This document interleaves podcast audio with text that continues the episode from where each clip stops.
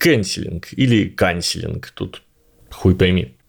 У английского слова cancel похожая этимология с русским словом похерить. Похерить, то есть начертить поверх чего-то букву «х», а, это значит зачеркнуть. А cancel – это сократившееся среднеанглийское cancelen, сделать похожим на решетку. От латинского cancellus – решетка, перила. Ну, то есть, тоже перечеркнуть, отменить. Кэнселинг же – это современный процесс самосуда, когда знаменитый человек подвергается всяческому астракизму, гонениям, публичному осуждению, очернению, бойкоту, ну, обычно без суда, доказательств и фактов. Такой необъективный и неэтичный суд толпы стал возможен благодаря развитию интернета и соцсетей. Эдакая ложка дегтя в нашей любимой с вами бочке меда.